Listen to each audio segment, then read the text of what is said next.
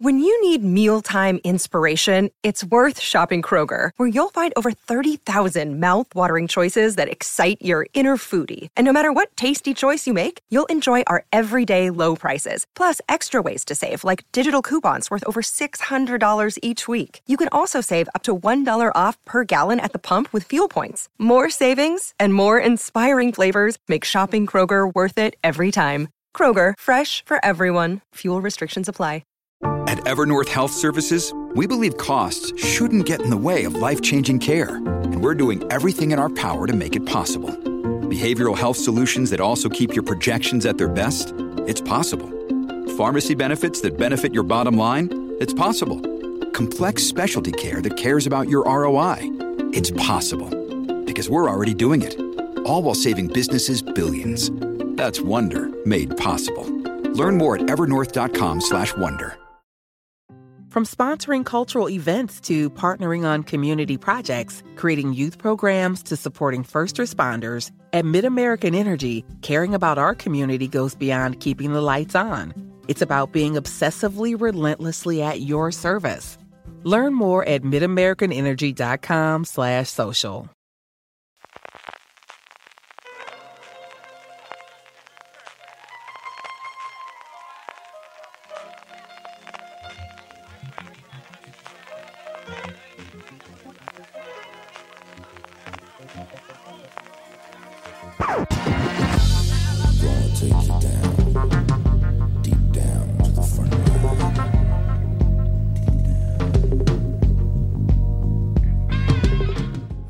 Muy buenas a todos, ya sabéis, buenos días, buenas tardes o buenas noches, según a la hora a la que nos escuchéis. Bienvenidos a un nuevo eh, podcast de Gran Angular. Eh, sabéis que es este programa de la cadena de fuera de series en el que eh, hablamos sobre un tema en concreto y pues comentamos un poco todas las, todas las facetas que surgen alrededor de ese tema.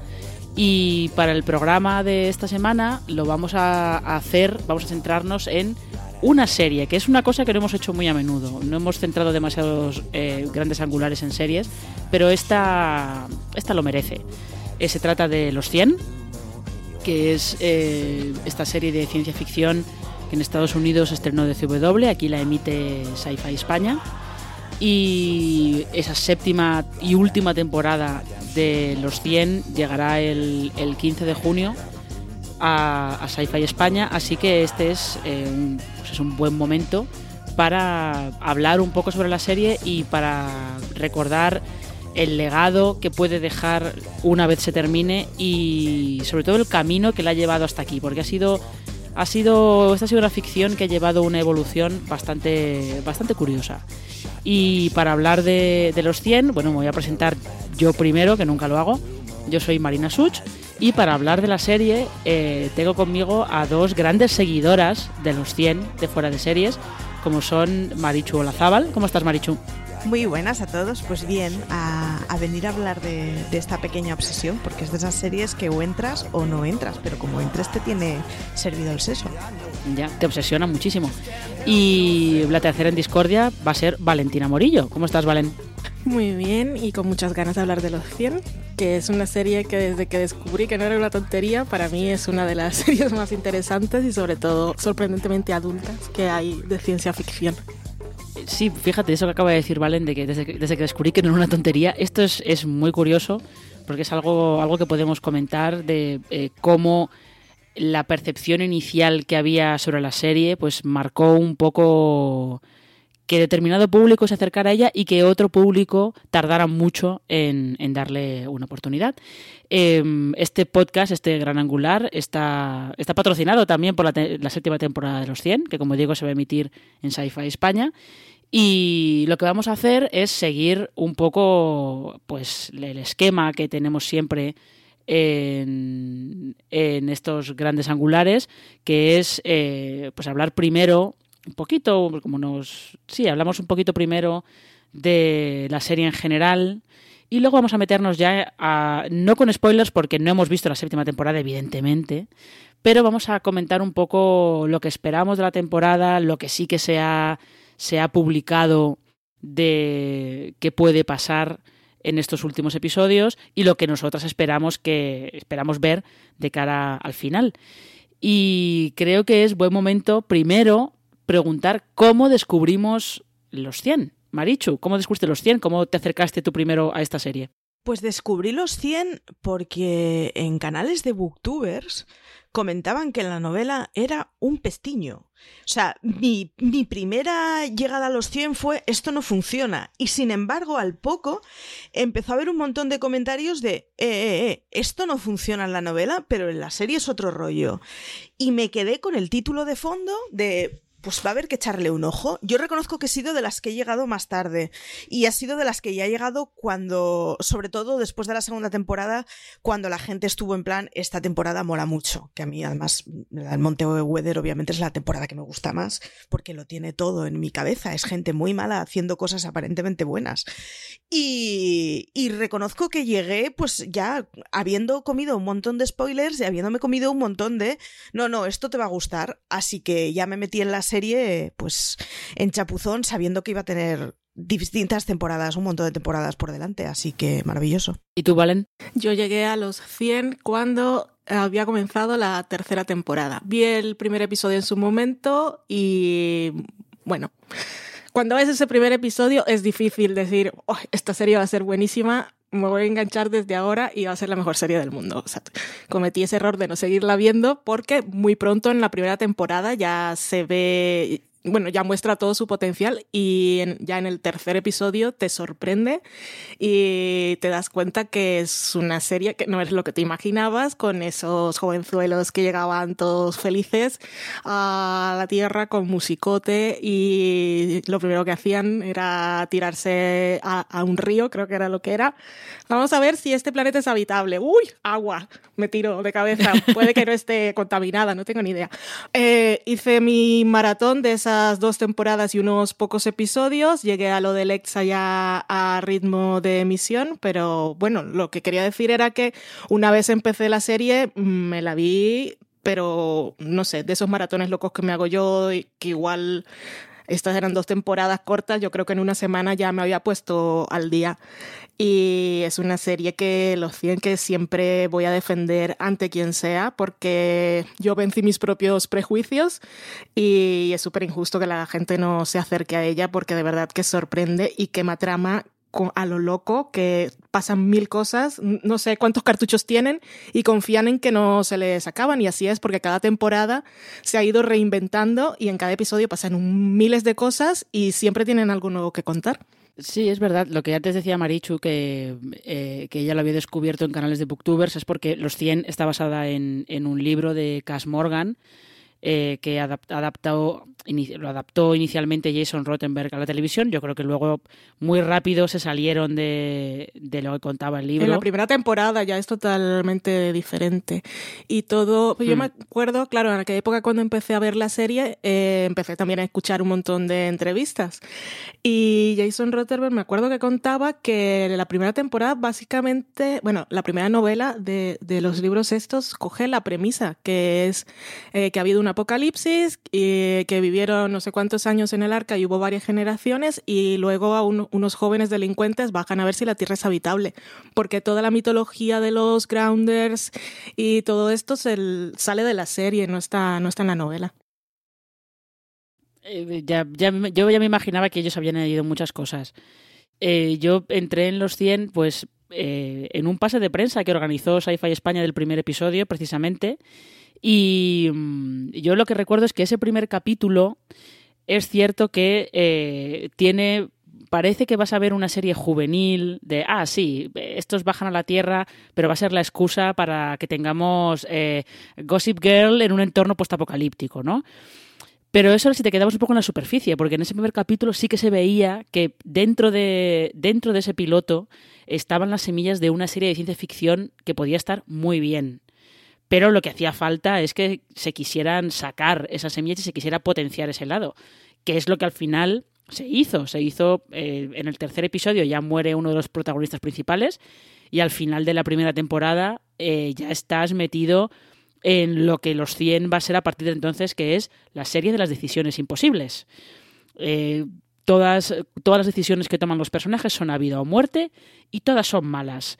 Ellos solamente pueden decidir entre mm, lo que es un poquito menos malo, entre lo menos malo y lo peor de lo peor. Y mm, a partir de esa primera temporada, que como bien dice Valen, presenta toda la, toda la mitología de los Grounders, que son estos, estos habitantes de la Tierra que han, que han sobrevivido al holocausto nuclear allí en la superficie y no en la estación orbital del Arca, donde eh, estos jóvenes y sus padres habían estado viviendo durante 97 años. Y a partir de ahí, pues ya se empieza a presentar una serie que eh, se va a mover por unos derroteros un poco diferentes. Entonces, eh, si os parece bien, podemos hacer un poco un repaso así breve del camino que ha llevado la serie. Como hicimos en esa primera temporada, se presenta la premisa, que es que la Tierra ha sufrido un holocausto nuclear hay un grupo de, gente que escapa a una estación orbital que es el ARCA. Allí están viviendo durante 97 años, pero el sistema de soporte vital del ARCA empieza a fallar. Entonces necesitan saber si la superficie de la Tierra es habitable para poder volver todos a la Tierra y no morir en el espacio. Por eso mandan a estos 100 jóvenes, que eh, son todos un poco, pues bueno, delincuentes, porque se han saltado diferentes normas de convivencia en el arca, los mandan a la Tierra para ver si es habitable, y cuando ellos, estos jóvenes llegan a la Tierra, descubren que no están solos, que en la Tierra eh, ha sobrevivido toda una civilización que se ha vuelto primitiva, porque evidentemente no hay tecnología, no hay eh, nada, y lo que empezamos a ver en esa primera temporada es la difícil relación entre eh, los jóvenes del arca y los grounders. Y esto no sé, no sé muy bien cómo llamar a los grounders. Los terrestres, los terrícolas. Para mí terrestres. Son ¿Terrestres o terrícolas? Ahora no me acuerdo. Creo que son terrestres. Serán terrestres, pero para mí van a ser los grounders siempre. Entonces, el, más que hacer. Se puede hacer repaso cada temporada, pero más que hacer repaso cada temporada, lo que yo os quería preguntar es. Eh, de toda eh, la evolución que ha tenido la serie, de, ese, de esa primera parte de descubrimiento de que la Tierra no es como ellos esperaban, a luego la segunda temporada en la que descubrimos que hay otro grupo de personas que sobrevivieron al holocausto, esta vez encerrados en un búnker, a luego el salto que da en la tercera temporada a una cosa de ciencia ficción como un poquito más hard, con eh, la llama, la aparición de la llama y el, papel de los comandantes y, y, todo eso. De todas esas temporadas, porque luego ya a partir de la cuarta ya la cosa se mete en algo más de supervivencia muy a saco, de todas esas temporadas, ¿hay algo, no sé si de preguntaros cuál ha sido vuestra favorita o, o cómo veis la evolución de la serie en todas esas temporadas? Si creéis que en algún momento estuvo, estuvo siempre a punto de saltar el tiburón. Marichu a mí una de las cosas que me gusta de los 100 es que sus temporadas están muy encapsuladas, es lo que tú decías, ¿no? De saltan de géneros distintos y saltan de temas distintos, así que te puede pasar que una temporada no esté hecha para ti y, hombre, te guste el, el, paquete general de, de, los 100, pero te cueste esa temporada concretamente y, sin embargo, saltes a la siguiente y te vuelvas un auténtico fanático de ella para mí el Monteweather es, o sea, es la, situación perfecta de, oh Dios mío, qué buenísima puede ser esta serie. Y sobre todo el Monteweather por, por los personajes que tienen, que es algo que se repite en Santum en la sexta temporada, eh, la cosa esa de buenos terroríficamente buenos. Y además es muy maravilloso, o sea, conforme avanzan las temporadas, me parece que es maravilloso el cómo describen el es que en una situación así... Mm, todo lo que hagas es mal. Lo que decías de, de, decisiones entre lo mal y lo peor, todo es mal y te vas a convertir en una mala persona, porque si quieres sobrevivir vas a tener que acabar con los que tienen los recursos que tú no los tienes.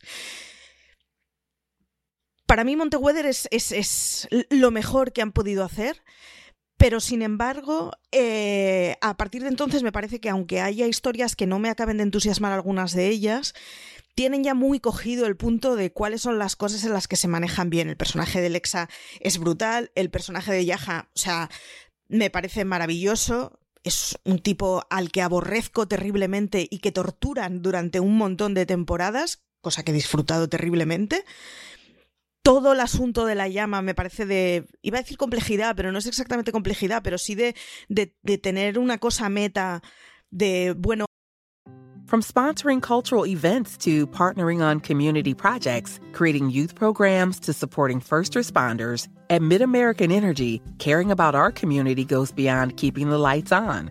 It's about being obsessively relentlessly at your service. Learn more at midamericanenergy.com slash social. ¿No se merece tu familia lo mejor? Entonces, ¿por qué no los mejores huevos? Ahora, Egglands Best están disponibles en deliciosas opciones. Huevos clásicos, de gallina libre de jaula y orgánicos de Egglands, que ofrecen un sabor más delicioso y fresco de granja que le encantará a tu familia. En comparación con los huevos ordinarios, Egglands Best contiene la mejor nutrición como 6 veces más vitamina D, 10 veces más vitamina E y el doble de omega 3 y B12. Solo Egglands Best. Mejor sabor, mejor nutrición, mejores huevos. Visita egglandsbest.com para más información. Algo que se va recorriendo a lo largo de la historia de los años de las civilizaciones de y porque tienen un origen común tiene cosas buenísimas y tiene de esas cosas que la, la alejan de la serie juvenil prototípica que se queda en, bueno, en, en cuatro cosas que, que, se repiten hasta la saciedad. Creo que es serie muy madura y creo que, que es una serie que puede dar, o sea, puede tener un, un broche de lo más magnífico. Esto, esto, de la llama es un poco. Eh, es que no recuerdo quién decía esto de eh, que una tecnología muy avanzada de la que tú no sabes nada puede parecer magia. Y es un poquito. Exacto. Es un poquito eso, ¿no? Una, una, una mitología y una, como una, una, religión que parte de una tecnología muy avanzada de la que ellos han perdido. No saben cómo funciona, vamos, han, han perdido eh, el libro de instrucciones, como quien dice. Eh, Valen, ¿cómo has visto tú la evolución de la evolución de, de los 100? Sobre todo a partir de eso, de la segunda temporada. Muy bien, esto que estamos hablando todo el tiempo de decisiones imposibles, recuerdo un momento en la cuarta temporada que Clark lo define genial, porque en uno de esos momentos para justificar que era la única opción que tenía, decía, única opción por cierto, oxymoron, porque no he podido elegir, era lo único que me quedaba. Eh, algo nos ha demostrado los ciencias desde el principio, es que, vale, partamos del punto que estos eran unos adolescentes, es una serie adolescente, son, tenían 16 años, han vivido todo el tiempo en una estación espacial, eh, no conocían nada y de repente los mandan a una misión y ellos tienen que enfrentarse a un montón de cosas para las que obviamente no estaban preparados y eso a mí me parece sorprendente. Una de las cosas que más me gusta a mí de los 100 antes de hablar de evolución es que es distopía, pero para mí es una distopía utópica en el sentido de que en los 100 siempre ha, ha, estado tan claro y es tan orgánico que no hay problemas de género, que nadie cuestiona, nadie cuestionaba a Clark porque fuera una chica de 16 años, sino que ahí todos estaban en igualdad de condiciones y el que iba a ser líder tenía que demostrar por qué y a partir de ahí echarse el, el, el equipaje al hombro y cargar con todas las consecuencias. Pero no había ese tipo de problemas de, que tenemos en la vida real. Ni, y todo el espectro sexual, nada nunca se ha cuestionado. Y lo más importante es en una serie distópica, sobre todo en las, en las primeras temporadas con lo de los Grounders y los Reapers, en estos mundos en los que estás por la supervivencia y que todos tienen que encontrar la mejor forma de destruir al otro, porque todos son los otros para los demás, eh, nunca se usaba el el abuso sexual como un arma, como se usa en la vida real en las guerras. Y eso quiero dejarlo ya dicho porque es una de las cosas que más me gusta de los 100. Luego me sorprendió también mucho para que ya cuando empezó los 100 en 2014 eh, se empezó a popularizar, eh, cuando hablamos de las series volvió a salir lo del test de Bechdel eh, y los 100 es una cosa que siempre lo ha superado, pero de lejos, porque teníamos escenas en las que había cinco mujeres, todas con nombre, todas con líneas temporales, con líneas temporales, con líneas de trama que eran importantes en la serie, tomando decisiones políticas pues, que iban a definir el, el futuro de la humanidad, que a mí eso me parece maravilloso. Ahora, evolución de la serie. La segunda temporada es, es espectacular. Sobre todo, es una cosa que ha hecho los 100 en cada temporada y es que los finales eh, de cada temporada te, te avanzan lo que va a pasar en la siguiente, que es un recurso que como cliffhanger es maravilloso, pero es que, claro, ese final de la primera temporada de los 100 en el que ya vemos esa Vemos a Clark que está en, lo del Monte Weather, bueno, está en esa habitación blanca, es un poco, yo la equiparo y que no se me ofenda a nadie al final de la primera temporada de, de Perdidos, o sea, es el mismo nivel Y segunda temporada es fantástica ya te presentan los personajes más importantes que van a tener en la, en la tercera. La tercera puede que nos guste menos por muchas razones, principalmente por lo de Letza y Pike, que era un personaje insoportable y todas esas cosas, pero también es una serie, es una temporada muy política. Y aparte de cosas de ciencia ficción que se van introduciendo, que ahí tenemos lo de Ali, toda la inteligencia artificial y simulaciones que ahora están tan de moda, en las, en las series de este 2020, ya lo veíamos en, en los 100, que se introducen muchísimas, muchísimos elementos de ciencia ficción, pero también, también de política y de estrategia, de guerra, eh, es impresionante. Y como pasan tantas cosas todo el tiempo, que parece que no tienes tiempo de analizar exactamente todo lo que es capaz de, de dar la serie, pero cuando la miras en retrospectiva, hay que, hay que aplaudir. Ah, puede haber tenido momentos más bajos, como decía Marichu, también depende mucho de en qué se enfoque cada temporada, qué personajes tengan más, más relevancia en esas temporadas, que te guste más o menos, pero a nivel de estructuras de cada año y de saberse reinventar, los 100 lo ha hecho de 10 siempre. Es que, es que yo creo que ahí los 100 ha llevado, siempre ha funcionado muy, muy, muy según las normas muy tradicionales de la televisión en abierto en Estados Unidos, que es que eh, tú las temporadas las tienes que cerrar, presentas una historia al principio de la temporada y al final de la temporada tienes que cerrarla. Más que nada porque siempre te queda la duda de igual no vuelvo el año que viene. Entonces, eh, lo que he estado contando tengo que cerrarlo. Lo que pasa es que los 100 lo cerraban, lo cerraban además... Eh, eh, siempre lo cerraban de una manera como muy por todo lo alto, con algo bastante explosivo, y luego te dejaban esa puertecita a la siguiente temporada. Eh, yo estoy con vosotras, la segunda creo que es la mejor, porque todo lo que dice Marichu de el búnker de Monteweather presenta un montón de, de situaciones muy, muy interesantes, como esa gente que parece que son los buenos, en realidad no lo son tanto. Eh, no lo son nada. que, bueno, se creen, no son nada porque encima se creen superiores a, a, todos los demás. Eh, pero yo tengo, tengo, confieso, tengo bastante cariño por la tercera.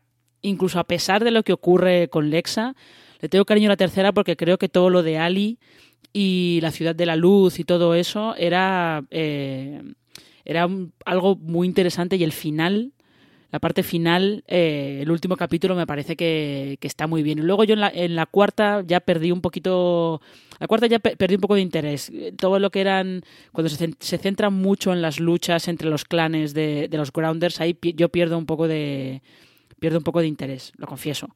Pero eh, en esa evolución, lo que sí que se ha visto ha ido como muy pareja la evolución de este personaje que hemos estado comentando todo el rato, que es Clark, que al principio no es la que, la que en teoría tiene que liderar a los 100, porque al principio está esa especie de tira y afloja entre Bellamy, que empieza como el malote, y Finn, ¿os acordáis de Finn? Sí, ya ves. Me acuerdo sobre todo el fin de eh, el fin de Finn. el final de Finn. El fin de Finn. Es impresionante, pero sobre todo para Clark, que es una de esas, creo que es, eh, si es en la primera temporada, ¿no? No, en la segunda. En la segunda, en la segunda, Cuando, claro, tiene que sacrificarlo, tiene que entregarlo a los enemigos para que ellos eh, puedan vengarse y un poco dar ahí el, el, camino a la paz. Porque él, sí, bueno, si recordáis, eh, hay una. Él estaba un poco. Claro, aquí todos pueden, te, pueden tener síndrome de, de estrés postraumático y, y él representa muy bien alguna, algo que se ha visto siempre en los veteranos de guerra. Estamos aquí hablando que parece que estoy haciendo un poco superficial el tema, pero no. Y lo que hace es matar indiscriminadamente a niños y los enemigos dicen, a ver, ¿qué ha pasado aquí? Esta persona tiene que responder por sus actos. Y entonces Clark decide, pues vale, vuestro, pero eh, su acto de misericordia es clavarle una, un navajazo y matarlo antes de que los otros lo torturen uh, salvajemente. Eh, Clark para mí, yo sé que eh, hay gente tiene un poco el síndrome de la, la heroína o, lo, bueno, o los héroes de, de, cualquier historia, pero sobre todo las heroínas, un poco Buffy que tiene que eh, sacrificarse y ser un poco eh, cargar con el peso de la humanidad a veces en solitario y tomar decisiones complicadas. Y es un personaje al que yo quiero mucho y respeto porque digo, yo ni con 16 años ni, ni cuando tenga 60 voy a ser capaz de tener la fortaleza de tomar decisiones como esa. Yo reconozco que a, a mí, o sea, eh, la dinámica Clark Finn me daba una pereza terrible. Las historias es que de era, amor en es estas... que era, era, era, muy lo de siempre. Clark Exacto. Finn era, era lo típico de, vale, sé por dónde vais. Exacto. Y Clark yo le tenía un poco de paquete de ya está la niña mona, lista, buena, que va a liderarlos a todos y en el camino de la luz y la bondad. Y ese momento de separación de ambos personajes, en donde el gesto de amor es pegarle una puñalada, a mí me hizo aplaudir de pie en la sala. Que eso es muy Buffy también. O sea, es uno de esos, es uno de esos mm. momentos de maravilloso. Se han, o sea, se acaban de cargar lo que podía hacer que la serie se destruyera completamente y que se convirtiera en una cosa romanticona y pesada, y encima se lo han cargado redimiendo a uno de los personajes que yo veía como blandito. Es como maravilla, maravilla. Y de hecho, si te das cuenta, las historias de amor que hay en los 100 se salen completamente de, de las historias empalagosas y de las historias. Y es que estamos hablando de, joder, 100 chavales en medio del espacio a los que lanzas a un planeta en el que lo que piensas que es que van a morir, pues no, lo siento mucho, no van a vivir una historia felicísima de entrega de ramos de rosas. O sea, es gente, pues eso, que, que viene de la guerra y que sigue viviendo en la guerra. No van a tener una historia de amor empalagosa. Y eso es una de las cosas que más me gustan de los 100, el cómo representan a las parejas y cómo representan además el que se puede querer y no ser pareja, el que las cosas son más complejas, el que me gusta. Pero está, está bien por eso que comentas, porque eh, ahora en el punto en el que está la serie, con esta séptima temporada, eh, Clark está como muy de no tengo tiempo para, para relaciones sentimentales directamente. También es verdad que es que a la pobre, eh, las dos que ha tenido así como, que pueden ser un poco más serias, pues las dos acaban un poco mal, porque ya sabemos qué pasa, qué pasa con Lexa. eh, que eso es, eso es una polémica que da para un podcast aparte, eh, lo que pasa con Lexa, que también es algo que viene, como decía, vale muy de Buffy, eh, que no sé si nos va a dar tiempo a meternos, a meternos ahí. Pero que es curioso porque la relación sentimental más estable es la de los supuestos malos, que son Murphy y, y la otra chica Grounder, que ahora no recuerdo su nombre, que son dos supervivientes natos y que por eso siguen juntos. Emory. Emory, eso es, gracias. Y que tienen una historia de amor muy bonita, no viendo escenas románticas, ¿eh? Sí. O sea, realmente son de pareja guerrera hasta el final y del resto del mundo me la repampinfla porque aquí de familia solo eres tú. Me parece una maravilla. Y, y, son dos tipos que hacen cosas muy cuestionables, que bueno, es que estás donde Sí. estás. Exactamente, estás, estás donde estás, que es también un poco lo que comentaba Valen, que es una serie que no tiene el Clark, por ejemplo, se presenta en la segunda temporada como abiertamente bisexual, nadie lo juzga, porque eh, creo que lo han dicho en muchas entrevistas, es que esta gente está muy ocupada sobreviviendo como para estar discriminándose por esas cosas, no tienen tiempo para eso. Pero ahora que hemos hablado un poco de lo que más nos gusta, de lo que hemos visto hasta ahora, creo que es el momento de eh, hablar de por dónde creemos que va a ir esta, esta séptima temporada, sobre todo porque la serie, a partir de la quinta temporada, se reinventa de una manera muy, muy notable. Porque en la quinta temporada ya dan un salto de varios años al futuro. Sí, es y que. en la sexta. Perdona, Marina, pero es que pensad que en las primeras cuatro temporadas había pasado un año. Es que cuando yo me di cuenta Sí, y se exactamente. comentan, digo, madre mía, es que todo lo que ha pasado y ha sido solo un año de la vida de esta gente. Exactamente. Y en la quinta dan un salto adelante. Eh, son, no sé si son cinco años o, o algo así. Sí, seis, seis al años, futuro. Son seis porque se despiden cinco años, que es cuando tienen que volver si ya han pasado. From sponsoring cultural events to partnering on community projects, creating youth programs to supporting first responders, at MidAmerican Energy, caring about our community goes beyond keeping the lights on. It's about being obsessively relentlessly at your service. Learn more at midamericanenergy.com slash social. This holiday, whether you're making a Baker's Simple Truth turkey for 40 or a Murray's Baked Brie for two, Baker's has fast, fresh delivery and free pickup, so you can make holiday meals that bring you all together to create memories that last. Baker's, fresh for everyone. Free pickup on orders of $35 or more. Restrictions may apply. Choose from a great selection of digital coupons and use them up to five times in one transaction. Check our app for details. Baker's, fresh for everyone. Todos los efectos de la radiación y Clark está un año por ahí dando vueltas con Maddie. Es verdad, ella sola. Y en la sexta dan otro salto de Muchos. más de un siglo Sí. al futuro porque directamente se van a otro planeta. Y ahí es donde nos encontramos ahora, en esa eh, nueva reinvención de la serie, justo para llegar al final, en un planeta nuevo, en el que, sin embargo, se reproducen un poco algunos conflictos que estaban en la Tierra, entre esos grupos de, de supervivientes que pues unos se manejan por la, mucho por la religión, por la religión de, de unos tipos, los Prime, que se parecen un poquito a los comandantes, la verdad. Eh, otros son un poco más primitivos, entre comillas. Eh, para esta séptima temporada, o a vosotros encontraros, vosotras encontraros otra vez que la serie iba a ir otra vez sobre estos conflictos entre los grupos, ¿qué, qué, qué os parece? Porque yo ahí, ahí confieso que es donde estoy un poco, entiendo por qué, por qué ocurre, pero ahí yo estoy un poco cansada de, de que estén siempre dando vueltas a diferentes grupos que se llevan fatal y que lo que quieren es matarse entre ellos. Bueno, en las séptimas yo creo que sobre todo tenemos el, componente de la anomalía y el que no sabemos eh, Hope y su madre qué es lo que ha pasado durante todo este tiempo, pero sí parece que han pasado unos cuantos años al menos en la anomalía. eh, nos puede dar una cosa que vuelva a ser un poco más de ciencia ficción durilla. Ya veremos. Yo es que reconozco que a mí la secta con, o sea, la sexta con el rollo de Sanctum me ha gustado mucho, pero porque el rollo civilizaciones perversas de apariencia bondadosa me va muchísimo. Con la séptima eh, vamos a perder absolutamente todo lo que tenía de los originales en Sanctum, porque, porque sí, porque nos los hemos ventilado, básicamente, o los hemos echado o nos los hemos pasado por la navajilla pero tendremos que ver qué es lo que pasa y tendremos que ver sobre todo que el, el tándem de Bellamy y de su hermana pasa a ser otra vez, bueno, Octavia va a pasar a ser de nuevo la protagonista de la temporada, que en la sexta se había quedado un poco eh, olvidada y un poco outsider casi toda la temporada. Así que yo creo que a los ciencia ficcioneros la séptima va a ser bastante para ellos.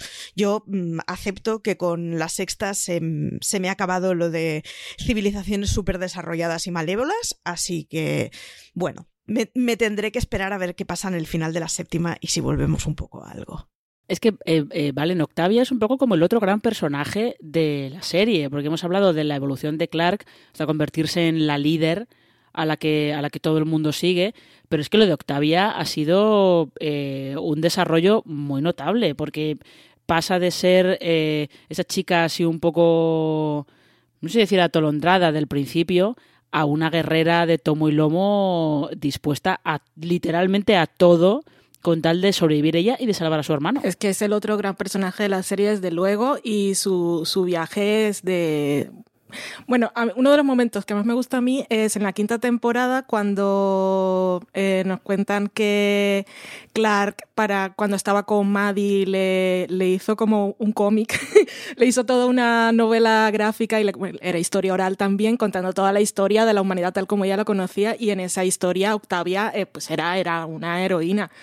Y es que si recordamos eh, ella, la historia de ella cuando estaban viviendo en el arca, en el espacio, pues era la, la que menos sabía de todos porque ella vivía encerrada en el sótano, que la, tenía, la tenían oculta. O sea que si ellos, si todos los demás eh, de los 100 que bajaron por primera vez a la Tierra no tenían experiencia vital de nada, ella era la que menos tenía, era una chica totalmente inocente, no sabía nada de la vida, eh, vivía en su mundo de fantasía y de repente llega aquí y ella hace un viaje diferente al de todos, porque como no se sentía parte de no se sentía de ningún sitio, no tenía una identidad, eh, soy de los Sky Crew y, como no, pues es un nombre que les dieron luego, pero no soy de la gente que ha vivido en el arca y llego aquí y tampoco me siento parte del grupo y conoce a los grounders eh, y ahí aprende, aprende toda la cultura, aprende el idioma, aprende a luchar, eh, luego tiene aquella historia trágica con Lincoln,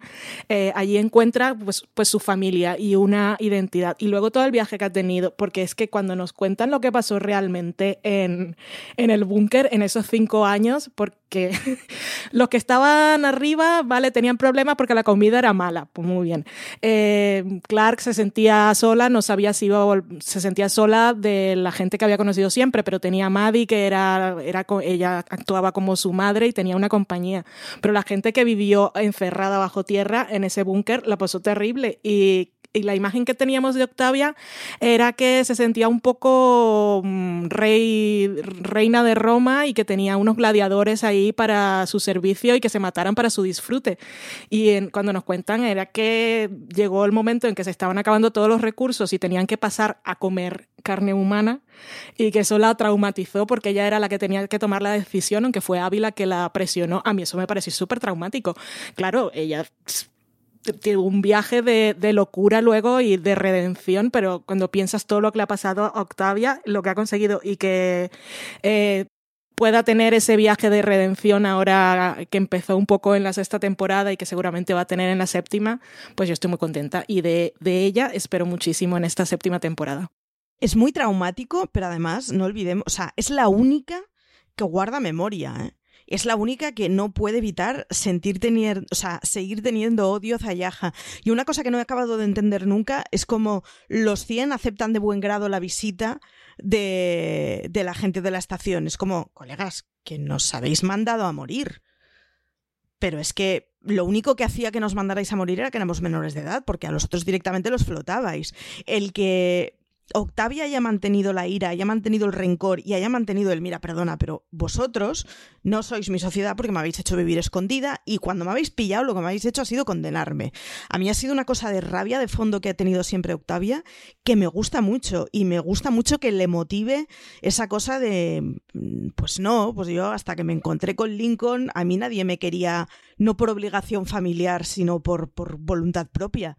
Me gusta mucho el personaje de Octavia. Hombre, es que, es que también lo que ha hecho, evidentemente, dentro de un, entorno, de un entorno distópico, pero la serie, los 100, al tener unos protagonistas eh, muy jóvenes, evidentemente lo que ha hecho ha sido eh, darles el, el, típico arco de descubrimiento de quién soy yo, qué quiero ser en la vida, eh, esto me interesa, esto no me interesa, pero claro, en un entorno bastante más, más brutal, que es lo que le ha pasado a Octavia, lo que le pasa a Clark, que aprende a la fuerza, a la fuerza de ser ella la que tiene que tomar las decisiones, pues acaba, acaba eh, aprendiendo a, a, ser de la manera que es, ¿no? Que eh, eso es una cosa. Eh, para la séptima temporada, justo con Octavia, parece que vamos a ver un poco nos van a enseñar un poco más de la anomalía, que da la sensación de que va a introducir un pequeño elemento de, mm, no sé si de viajes en el tiempo, pero un pequeño elemento de desfase temporal. Por eso que comentaba Marichu de que en la anomalía el tiempo parece que transcurre eh, más rápido que, en el planeta. Veremos qué pasa ahí, a, qué viene todo eso de, la anomalía. Pero luego está, hay otro elemento de, ciencia ficción que se queda colgado del principio de la serie, que es Parece que la llama ya no está por ahí, pero igual sí que está por ahí.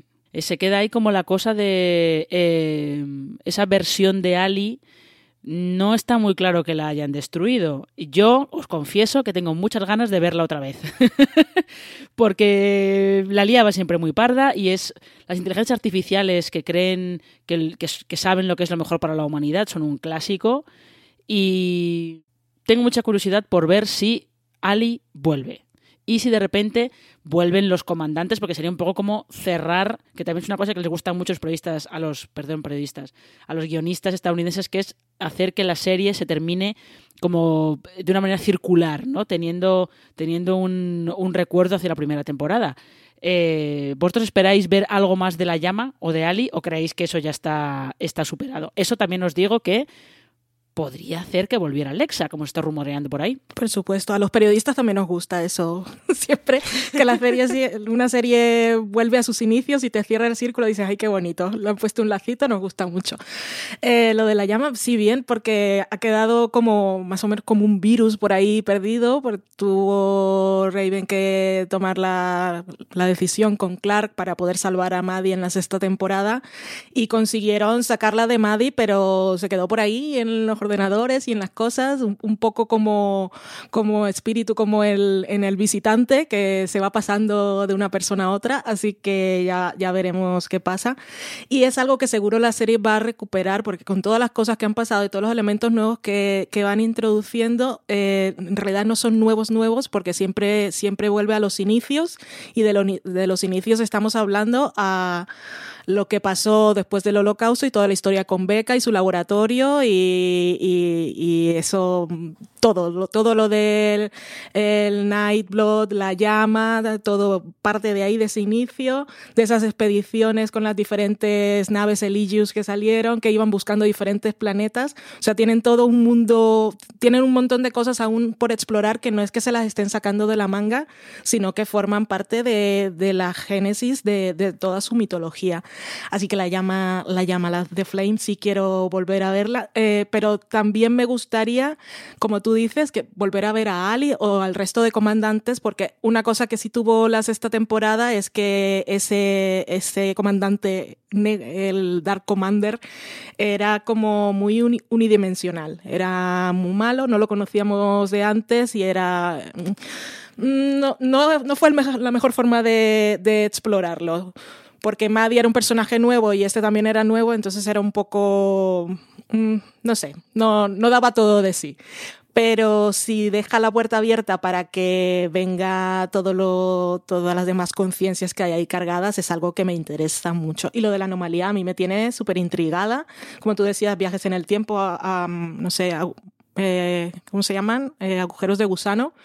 Eh, es, como un portal interdimensional que no sabemos si es a esos otros planetas que, que están por descubrir, que siempre se están mencionando, que es de lo que dicen también que por qué podría volver Lexa, que lo, lo publicó precisamente la página de Sci-Fi España, la teoría que había de que por los tatuajes que tenía Alexa, en los que se veía un poco lo que sería la representación de la anomalía, los otros planetas de los que estuvo hablando Russell, eh, como que todo ha estado ahí presente de alguna manera y nos están dando señales de que pueda volver y que la, las conciencias estas no hayan sido aniquiladas y borradas totalmente, deja esa puerta abierta y yo le doy la bienvenida siempre a que vuelva Alexa de alguna manera. Eh, sobre, aunque sea en la cabeza de Clark, que eso también está bien y que es muy Dollhouse, por cierto, pues me gusta. Bueno, pero puede, pero puede estar bien porque al fin y al cabo Clark aprende gran parte de, de su estilo de liderazgo, es como una mezcla porque lo va aprendiendo por ella misma, por, eh, por Abby y por Lexa, por las cosas que, que le enseña Lexa. Así que, eh, Marichu, ¿tú cómo ves esto de, de la llama y, y, de que pueda aparecer Ali otra vez? Habiendo sido una historia que la de la llama nos lleva acompañando muchas temporadas, de una u otra forma, pero mm, toda la historia de Ali, la, inteligencia artificial, etcétera, mmm, ha sido una cosa que la han ido recuperando siempre. Yo doy por sentado que la séptima temporada se va a centrar en eso, de hecho. Llamémosle de otra forma, eh, pero que va a traer a Ali, que vamos a estar hablando de cuáles son, o sea, el por qué Octavia tiene esos tatuajes en la espalda. El, bueno, no nos olvidemos de Octavia, en realidad lo que sabemos es que le han apuñalado, ella ha dicho algo así como tienes, ya está el trabajo hecho y se ha desintegrado. Es decir, mmm, presupongo que está en la anomalía y que la vamos a ver durante toda la temporada, pero que ya el final de la sexta temporada, de hecho, ya fue un poco extraño y un poco matando a Octavia. Si vamos a poder. Si vamos a poder ver a Octavia más allá durante la séptima temporada, eh, yo quiero entender que es meter la patita a recuperar a mucha gente que morir, morir, pues parece que se ha muerto, pero... Pero no, estaban de barranda. la muerte no es el fin, ya no lo decía Exa- Alexa muchas voy, veces, eso es mucho exacto. de los Grounders. No, el tráiler de la séptima temporada, si no lo habéis visto, os invitamos, eh, está en el canal de YouTube de Sci-Fi España y también lo tenemos nosotros en nuestras publicaciones. Y podemos ver a Octavia, está, está por ahí, está, no sabemos dónde y todo eso me hace mucha ilusión volver a, Sí. a esas cosas de ciencia ficción, porque como decíamos, la sexta temporada fue un poco, fue un poco así, porque sí que podía recuperar un poco o repetir un poco patrones que ya de dinámicas entre grupos que habíamos visto, aunque toda la parte de, de Clark y ay, ¿cómo se llamaba la, la chica de los de los primer? Que se quedaban ellas conectadas en, en la cabeza. Eso fue, eso fue fantástico, pero también nos permitió recuperar un montón de cosas del pasado o de las memorias de Clark, de todo lo que había vivido. Y, pero como eran personajes nuevos, eh, costaba, costaba un poco volver a repetir todo eso con un montón de personajes que igual no interesaban tanto, sobre todo el hijo de Monty, que tiene poco carisma y nos importaba poco, bueno, a mí me importaba poco, pero toda la parte de, de Clark y el viaje de Octavia, Indra, que es un personaje que me gusta muchísimo, y Octavia, eh, gracias a esos personajes con los que hemos estado todo el tiempo, todo aquello pues lo podíamos relativizar un poco, pero en- para esta séptima temporada, los que quedan y todas esas luchas de clanes que quedan, lo que falta es encontrar eh, entre todos, están todos tan divididos que tienen que encontrar un enemigo común. El enemigo común ya sabemos, mm, tendrá que ver algo con la anomalía y recuperar a Octavia y descubrir todos esos misterios y, ver si la humanidad al final consigue sobrevivir una vez más, si vale la pena y en dónde van a seguir viviendo. Es, un poco, al final, el tema, el tema de, que ha estado siempre tratando los 100 es eso que decía eh, el almirante Adama en Battlestar Galáctica, que es que no vale con sobrevivir, sino que hay que merecerlo. Hay que merecer sobrevivir. Entonces, eh, sí, yo tengo mucha curiosidad por ver justo eso, cómo se, cómo se une la anomalía con eh, toda la mitología que tenían los comandantes, que es, ya lo hemos comentado antes, era una mitología que en realidad venía, era como una evolución de la tecnología que había desarrollado eh, Beca. Sí, yo sí que creo que va a ser también un cierre muy circular, que vamos a enterarnos de, de cosas de- del pasado para cerrar la serie, pero bueno, veremos. Eh, lo que sí estamos llegando es al final de este gran angular, pero antes de despedirnos, sí que quiero que vosotras eh, me contéis por qué creéis que hay que ver los 100. Marichu. Uf, iba a decir que porque es droga de la buena. Eh, es, de esas, es de esas series que, que si te engancha te puede tener, lo que decía Valen, en una semana me había visto las dos primeras temporadas. Tiene suficiente complejidad, suficiente mundo hecho y suficiente recursividad, pese a que se reinventa constantemente, como para que no gaste tramas y sin embargo estés permanentemente volviendo a lo que ya has visto. De alguna manera es una serie que puedes ver sin... Pues, vi el año pasado, se me olvidó todo lo que he visto y, quiero volver a verla, pero no me acuerdo de nada. No pasa nada, constantemente van a referenciar a cosas del pasado, pero te están metiendo una, una temporada nueva con una trama completamente nueva y con un entorno nuevo en el que constantemente van a sacar a flote cosas de lo que ha pasado, pero que todo lo que te va a venir en realidad es, es novedoso. Y a mí es, ese me parece el componente más adictivo de los 100. Es perfectamente maratoneable y sin embargo está encapsulado en el tiempo como para que, bueno, pues puedas pasar una temporada tras otra sin problema y haya espera y no te pierdas. Drogalina de la buena. ¿Valen?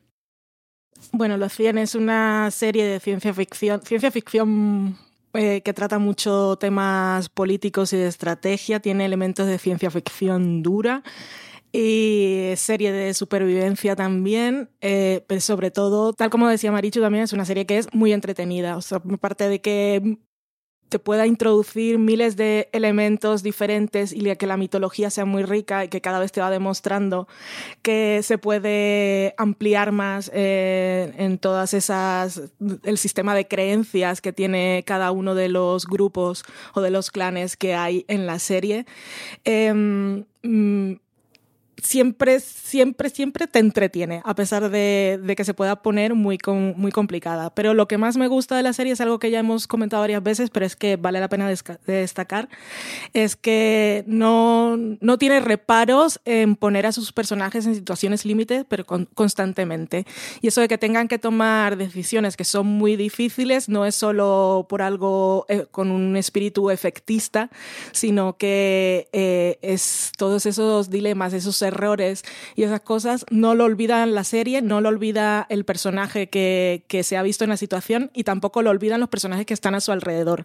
Por lo tanto, siempre tienen que estar afrontando consecuencias eh, y dando la cara, porque tiene un carácter acumulativo, que es una de las cosas que, que, que hace que la serie sea mucho más interesante y, y, más compleja, porque va mucho más allá de la mera supervivencia y de la amenaza que hay en cada temporada, y es que tienen, o sea, cuando dice, decimos esto de que vas con la mochila muy pesada, la mochila de estos personajes es, es impresionante, pero es que además es como transparente, porque todos saben qué, qué es lo que llevan a cuesta y aún así, a pesar de los rencores que puedan tener por las decisiones que ha tomado uno que ha afectado a otro en un momento concreto, siempre tienen que encontrar la forma de trabajar juntos, que eso también es muy interesante. Sí, yo estoy con vosotras. Eh, a mí sobre todo lo que más me interesa de los 100 es eh, un poco lo que comentado Valen, que es una serie que no solo lleva a los personajes al límite, sino que eh, por esa estructura que tiene de presentarte un, un conflicto al principio de la temporada y resolverlo, resolverlo al final, lo que hace es llevarlo a sus últimas consecuencias. Porque, por ejemplo, todo lo que ocurría eh, en el Monte Weather con la gente de Monte Weather lo llevan hasta sus ultimísimas consecuencias.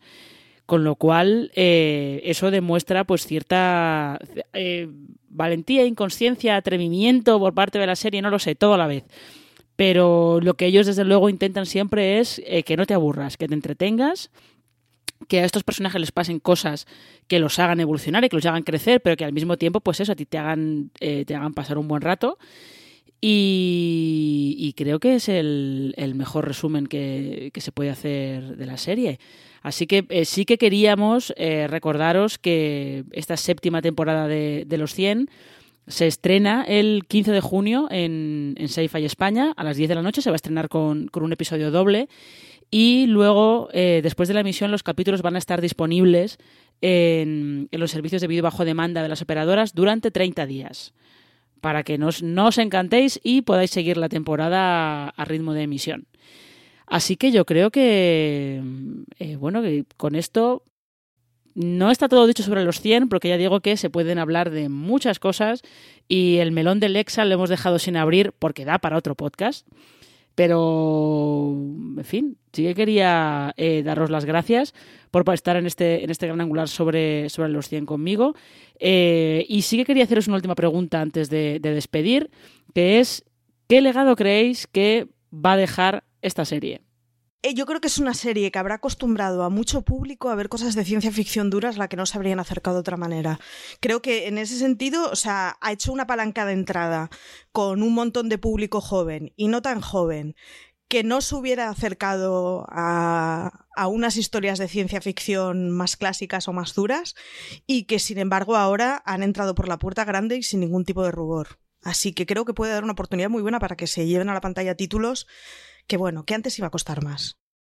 Y al contrario, también a la gente que estaba acostumbrada a la ciencia ficción dura, igual, o que solo ven series adultas, una vez más, eh, romper el prejuicio de que las series adolescentes son una cosa muy concreta que la gente tiene en su cabeza y no, o sea, da igual la edad de, que tengan los personajes, da igual el género en concreto que se, ese simplificado que se le ponga a una serie, o sea, cerrarnos y definir ya una serie desde el principio por la idea preconcebida que tenemos de lo que hemos visto antes que puede ser, es una tontería y nos podemos perder muchas cosas. Me pasó a mí durante dos temporadas con Los 100, que pensaba que iba a ser pues una serie un poco para pasar el rato o de viviendo adolescentes que han vivido en el espacio durante toda su vida y de repente los envían a un mundo nuevo y van aquí como si estuvieran en el instituto. Pues no, esos prejuicios ya lo hemos dicho una vez más y muchísimas series nos han demostrado una y otra vez que una serie adolescente no es la idea que podíamos tener hace 20 años, que era una serie adolescente, que era una cosa concreta y era una historia de instituto.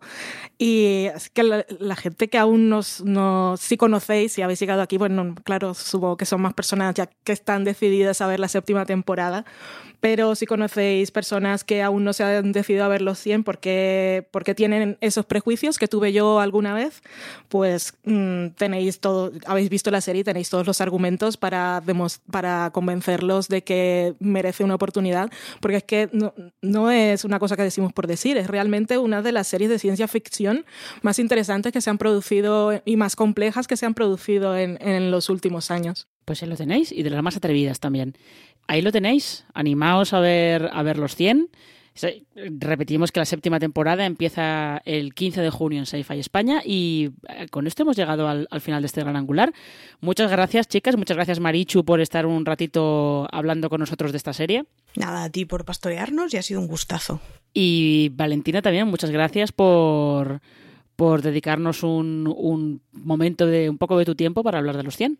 Muchas gracias a vosotras y a todos los que nos escuchan y como me gustaría que Octavia vuelva diciendo We're back, bitches, como decía en ese primer episodio. Ese es un círculo que no sé si va a dar el tono de la serie, pero que me gustaría que se lo necesitamos. Y mientras tanto, pues lo otro es una de las grandes frases de la serie, el May we meet again, que es que nos deja, nos deja toda la mitología se nos ha incrustado en nuestro interior, en nuestro ADN. Exactamente, sí. Y ya sabéis que en la web tenemos más contenido sobre los 100. Tenemos mucho contenido sobre los 100, de hecho, sobre las anteriores temporadas. Eh, también tenemos eh, contenido, alguna previa sobre esta séptima temporada. Tenemos un tema sobre por qué la segunda temporada eh, es un poco el estándar de calidad que, ha tenido siempre la serie. Y podéis escuchar más podcasts de la cadena de fuera de series en vuestro reproductor de confianza, buscando fuera de series. nos podéis encontrar en iTunes, en Spotify, en Evox, en, el reproductor que utilicéis para buscar, para escuchar podcast. Y nada más. Nos despedimos hasta un próximo Gran Angular. Ya sabéis que podéis encontrar más información y artículos en fuera de series.com. Y como dirían efectivamente en los 100, que nos volvamos a encontrar o hasta que nos volvamos a encontrar.